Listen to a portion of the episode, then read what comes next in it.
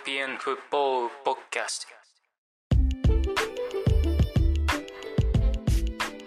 今日のヨーロピアンフットボールポッドキャストのエピソードは2021シーズンブンデスリーガの第1節バイエルン・ミュンヘン対シャルケの一戦を振り返っていきたいと思います。まずは両チームのフォーメーションスターティングラインナップから紹介していきます。バイエルン・ミュンヘンゴールキーパーにノイヤー、えー右サイドバックは今日はパバール。で右のセンターバックがジューレ入って、えー左のセンターバックにはボアテング。そして左サイドバックはルカエル・ナンデスが入りました。アラバはコンディション不良ということで、えー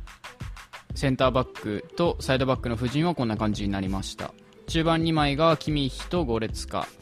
チアゴが退団したのでおそらくこれからもキミヒがえー中盤の核となって、えー出場し続けると思います。えーそして前線4枚は、えー1.5列目に右ザネ真ん中ミュラー左にニャブリそしてワントップにはレバンドフスキーが入りました、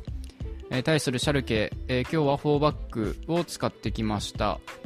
ゴールキーパーにフェアマンそして4バック右から、えールリー、えーカバック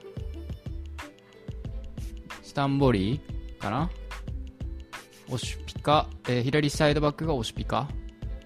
で右のサイドハーフにマトンド、えー中盤2枚がセルダルとベンタレブ。そして左にアリッカ入りました、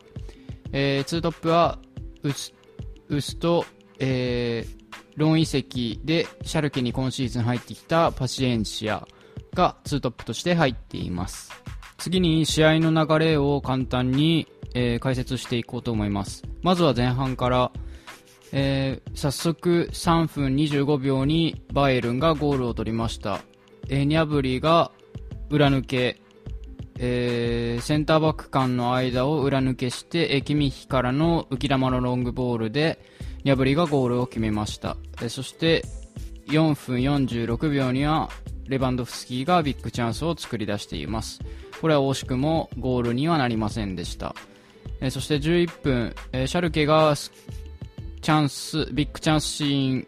というか、まあえーチャンスシーンを作り出しました、えーマトンドがボアテングを振り切ってドリブルでかわしたんですが、えー広大な裏のスペース空いていたんですがノイヤーがいい反応の飛び出しでビッグセーブをしました。18分10秒バイエルンがゴールを取りました、えーミュラーからのアシストでゴレツカの、えーペナルティエリア外からの抑えの効いたいい、えー低弾道のシュートが、えーネットに突き刺さりました。20分30秒にビッグチャンスバイエルンに生まれました、えーサネが裏抜けをして、えー切り返してインサイドのパスで右走ってきたレバンドフスキーに渡して、えーレバンドフスキーがいいシュートを放ったんですがこれはフェアマンがナイスセーブをしました。22分またもやバイルンがビッグチャンスを作り出していますニャブリ右の大外から、えー駆け上がって、えー中盤から出たボール浮き球をきれいにトラップしてクロスを上げたんですが、えーこれは惜しくも、えーゴールにすることはできませんでした。29分にバイルンが、得点をまた上げています。これは3点目ですかね。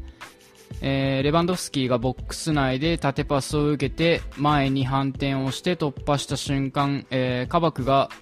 押してしまいレバンドフスキーを押してしまい、えー PK をレバンドフスキーが獲得して、えーこの PK レバンドフスキーが決めています、えー41分にはバイエルンがビッグチャンスを作ったんでした、えー作ったんですがフェアマンがここでまたビッグセーブをしています。えー続いて後半ですが46分入って早々えバイエルンがまたゴールを取りました。えーサネからのアシストでニャブリがゴールを取った形なんですが、えーこのシーンは、えーサネのスピードがかなりすごかったですね。カウンター気味の攻撃だったんですが、え後ろからサネのポジションが、相手のセンターバックよりも後ろだったんですがすごい勢いで、えーボールへ追いついてそこで、えーフェアマンかわして、えーニャブリにパスを出してニャブリが冷静に無人のゴールに決めたというシーンでした、えー58分40秒にはまたバイルンが得点を取りました、えーこれはニャブリのゴールでサネからのアシストです、えーここもサネが裏抜けをしてニャブリへアシストしたという形です。68分50秒にはミラーがゴールを決めています。えーレバンドフスキーがまた右ボックスの右隅の方で、えー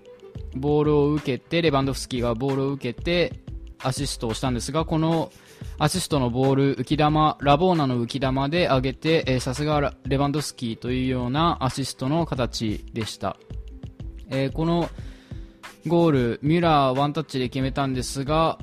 えー綺麗なボレーでした。71分にはまたバイエルンが得点を挙げています。これはサネのゴールでキミヒからのアシストですね。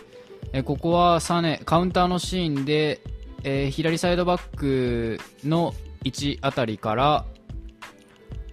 えキミヒがボール相手からボールをキープして、え前へ運んでそこから真ん中でから、えサネが相手センターバックの間で手前で受けにくかったのでそのまま、えー走り続けて、えー深い位置からの1本の縦パスで、えースピード勝負となってサネが相手センターバックを振り切ってゴールを冷静に決めました。えそして80分交代で入った若い17歳のムシアラが、えーゴールを決めています、えーこのシーンカットインしてゴールだったんですがミュラーが斜めのランニングをしたことで前のスペースが空いてムシアラがカットインできて、えーそこからゴールへゴール、えネットを揺らすゴールを取ることができました、えそんな感じで簡単な、え一連の流れバイエルンの攻撃の厚さっていうのが分かったと思います。次は、えー選手バイエルの選手の動きが良かった特に動きが良かったシーンを取り上げて、え解説していきたいと思います。まずは3分25秒の、えーバイエルンの得点シーン1点目のシーンですね。ニャブリのゴール、えーここキミッヒが前を向いた瞬間ニャブリが、えー手を上げて裏へ走る、えアクションを起こしているんですが、えーこの息ぴったりなところもすごいですし、えー手前からレバンドフスキーやミュラーが若干ボールを受けに降りる素振りをしたところ、えーセンターバックが簡単に釣り出されてしまってその裏のスペースが広大なスペースが空いたことによってニャブリが、えー走るスペースができたので、えーこの前の2人ツートップの2人の、えー動きっていうのもニャブリの得点シーンに間接的には関与しているのでやはりこの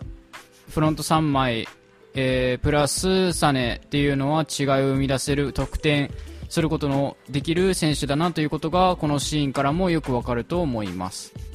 次のシーンは、えーバイエルンのビッグチャンス20分30秒の、えー得点にはならなかったですがかなり良かったシーンとなります、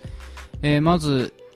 バイエルンが自陣からカウンターを始めて、えーもう一瞬でゴールまで詰め寄ったシーンなんですがキミヒがボールを受けた瞬間バックラインから受けた瞬間前を向いて、えーディフェンスラインシャルケのディフェンスラインがかなり高いラインを維持していたので、えーこのえ右のセンターバックですかね、その裏が、えかなり空いていて、えサイドバックが高めの位置を取っていたので、その間、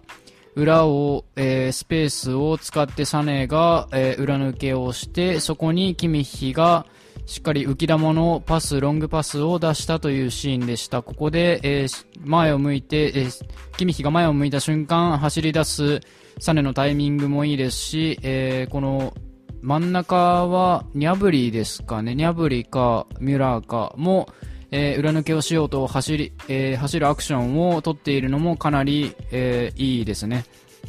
えーここのシーンは得点にはなりませんでしたが、サネがここから裏抜けをして突破してゴール付近まで行って、えーそこから切り返して、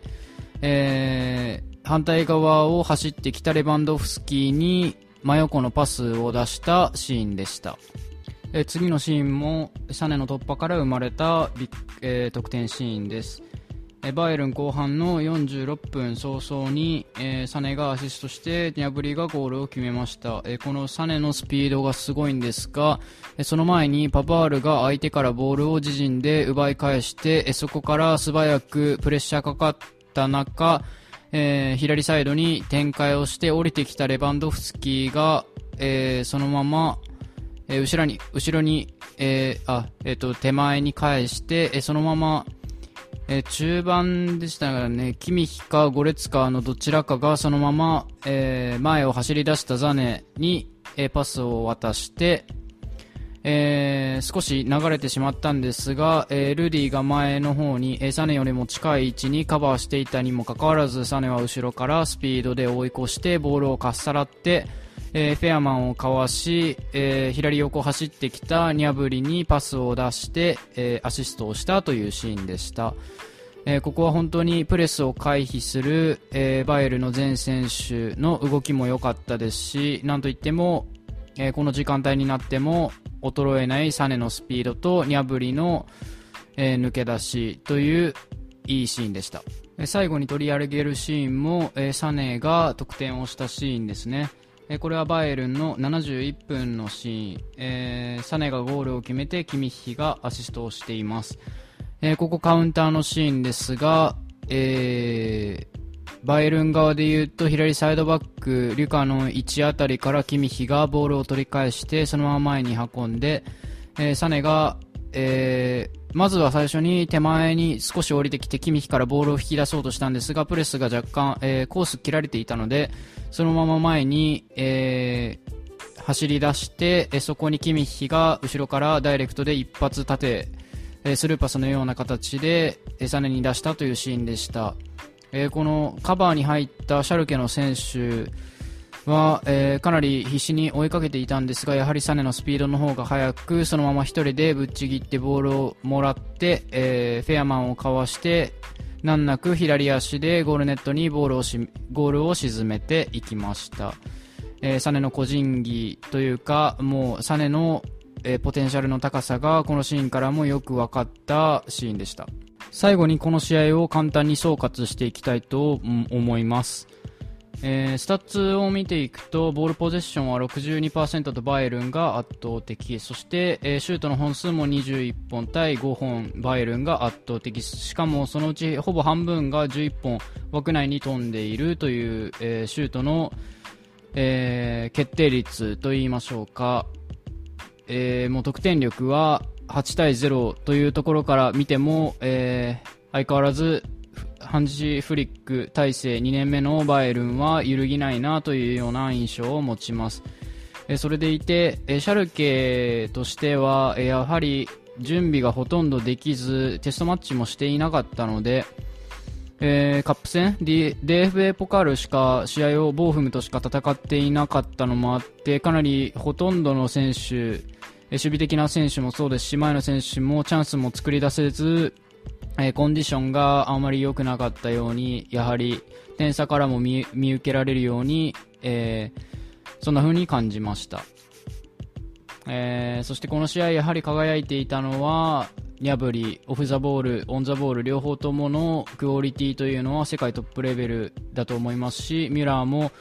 えー開幕初戦であっても、えー得点もう3点取った時ですら、えー勝ちはほぼ決まっていたのに、えープレスバックやプレス、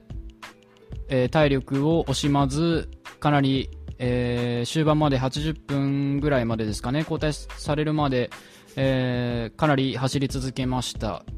えザネはやはりちょっと体がまだ重いような印象も受けて、えボール前半にはボールを取られるパスカットされるシーンっていうのもかなりあって、えーまだまだこれからコンディション上がってきたらもっと、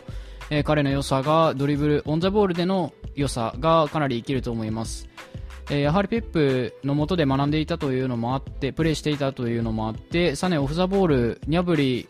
ほどではないですが、えーニャブリぐらいかなり良かったと思います。キミヒからのアシストというのも多かったですし、えー